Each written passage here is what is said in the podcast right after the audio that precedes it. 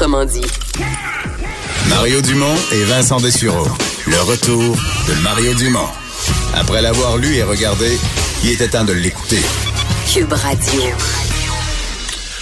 Conflit qui se prolonge chez euh, ABI, l'aluminerie de Bécancourt, mais aujourd'hui vraiment un, choc parce que euh, l'aluminerie ferme la moitié de ses cuves euh, et ce à deux jours d'une date butoir parce que le ministre du Travail avait dit il faut, faut qu'il y ait une entente d'ici vendredi, donc à deux jours de ça, on ferme la moitié des opérations. Dominique Lemieux, adjoint au directeur québécois du syndicat des métallos, bonjour. Bonjour à vous.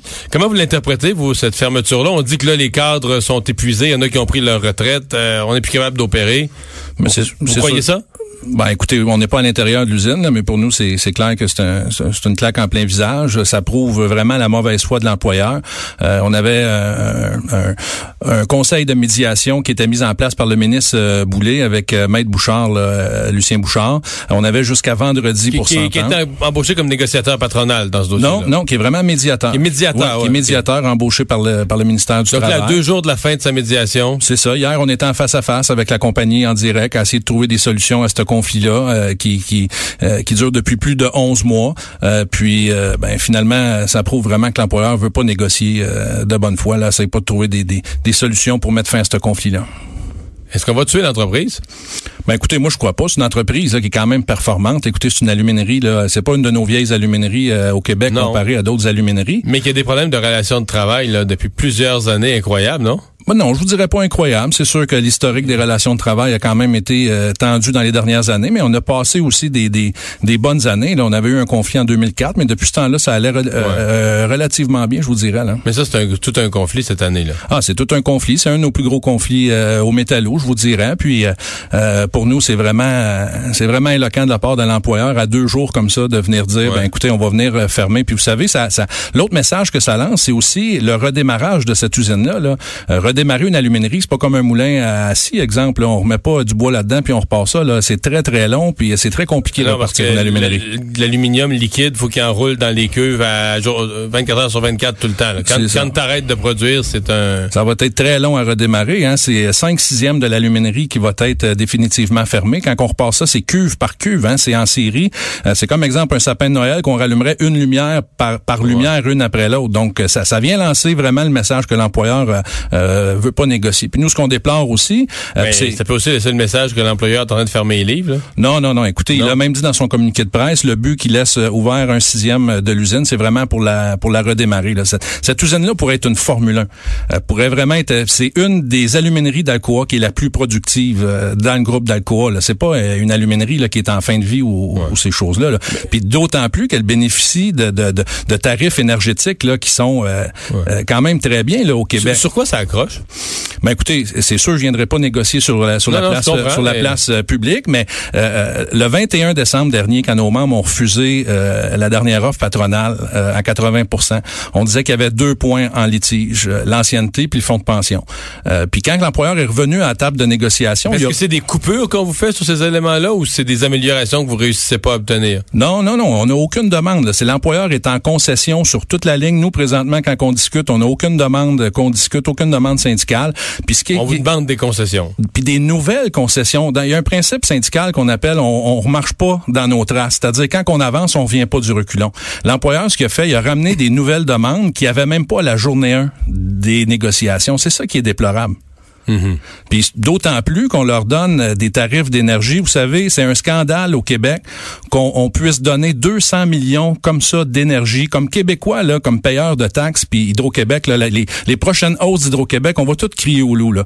Mais Hydro-Québec perd 200 millions depuis le début de ce conflit-là. À la fin de l'année, là, ça va être 210 millions comme société d'État qu'on se prive.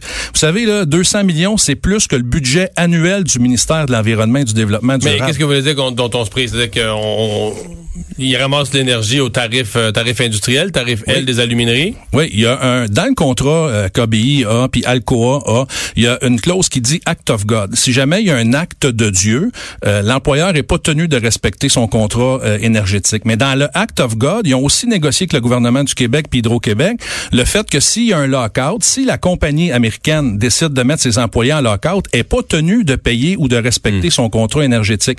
Puis si on suit un peu l'actualité cet été, euh, tous nos barrages au Québec, que ce soit à Bay James, que ce soit sur la Côte-Nord, que ce soit au, Saguenay, là, on a ouvert les vannes. L'eau coulait gratuit. Comme Québécois, on a perdu, on a perdu 200 millions, M. Dumont. Puis je vais juste faire un petit parallèle, exemple. Quand nos élus à Québec mangent du homard un peu trop, là, ça fait les pleines pages des journaux, euh, ça fait les médias, parce qu'on on, prend des repas, exemple, à 125 pièces. Mais quand que, comme Québécois, on perd 200 millions, c'est grave, là, 200 millions depuis le début de l'année qu'on prive, qu'on se prive comme Québécois. Pourquoi? Pour avantager une compagnie américaine. Ouais, mais quelqu'un, ouais, je comprends, mais quelqu'un pourrait se revirer puis dire, euh, ouais, mais là, ces millions-là sont donnés pour protéger vos emplois, puis là, ben, tu ben es paralysé. Non, non, ça, on est prêt. On est d'accord que cette compagnie-là ait des tarifs euh, d'énergie avantageux. Mais quand que eux décident de faire un conflit, un conflit de travail, eux sont pas obligés. Puis je vais vous lancer à l'inverse. Imaginez, M. Dumont, que demain matin, là, le gouvernement annoncerait qu'il va payer, exemple, l'épicerie des locatés puis l'hypothèque des locatés là, pour le reste du conflit. Comme Québécois, on réagirait comment? Vous, vous réagiriez comment si le gouvernement viendrait subventionner les 1000 familles qui sont à la rue, là? Comment vous, réagiriez? on est loin du 200 millions, là. Là, on donne vraiment, c'est environ, là, avec ce qu'ils ont annoncé, là, ça va être plus de 700 000 par jour qu'on se prive comme Québécois. Là. 700 000 dollars, 700 720 000 dollars par jour qu'on se prive comme Québécois. Euh, qu'est-ce que vous répondez à ceux qui disent euh, les emplois chez ABI, c'est parmi les c'est 1000 emplois, bon, on en, mais c'est les meilleurs emplois du Québec. Ou parmi, mettons, les meilleurs, meilleurs, meilleurs emplois du Québec, tout compte fait, le, le salaire horaire, le nombre d'heures, les conditions. Ben tant mieux tant mieux. C'est ça, cette compagnie-là là, est hyper rentable. On, a calculé, nous autres, environ, là, quand l'usine roule à plein, là, c'est environ plus de 25 000, 25 millions par mois de profit que cette entreprise-là peut faire. Comme Québécois, là, je suis fier, moi, qu'une entreprise fasse plusieurs millions de profits, mais je suis aussi fier qu'on puisse payer des bons salaires, des bonnes conditions de travail à des Québécois et des Québécoises. Là. Moi, j'en suis fier de ça. Puis tant mieux si on en a plus d'emplois comme ça. Quand une compagnie, à cause des de notre énergie, là, oublions pas ça, là, si mm. Alcoa est ici, puis si Rio Tinto est au Québec, non, je comprends, mais c'est pour une euh, raison. Je comprends bien, mais, mais tant mieux. Si, les gens qui ont les meilleurs emplois au Québec euh, s'entendent pas sur leurs conditions de travail, c'est là qu'on dit voyons, qu'est-ce qui se passe là? C'est ben, l'employeur qui est en demande. Nous là, euh, on est correct. On avait un fonds de pension à prestation déterminée. On avait la Cadillac des fonds de pension. Puis pour éviter un conflit, là, on était prêt à négocier autre chose qu'un fonds de pension à prestation déterminée, justement à la demande de, de l'employeur. Vous connaissez comme moi là, toute la bataille mm-hmm. avec des multinationales qui font au fond, au fond de pension. On était prêt à faire cette concession là, mais c'était pas encore assez. C'est ça une compagnie américaine. C'est un non-sens ce qui se passe présentement. Euh, y a-tu de la lumière au bout du tunnel? Ben, la lumière au bout du tunnel, euh, présentement, non. Je vous dirais, à la veille de Noël, on n'est même pas une semaine de Noël, puis la compagnie nous fait une annonce comme ça. On était encore à deux jours, nous, ce qu'on pensait négocier pour essayer de trouver une solution. Ben, écoutez, demain, je peux vous confirmer qu'il n'y aura pas de négociation. le Conseil de médiation nous a pas convoqué euh, pour demain.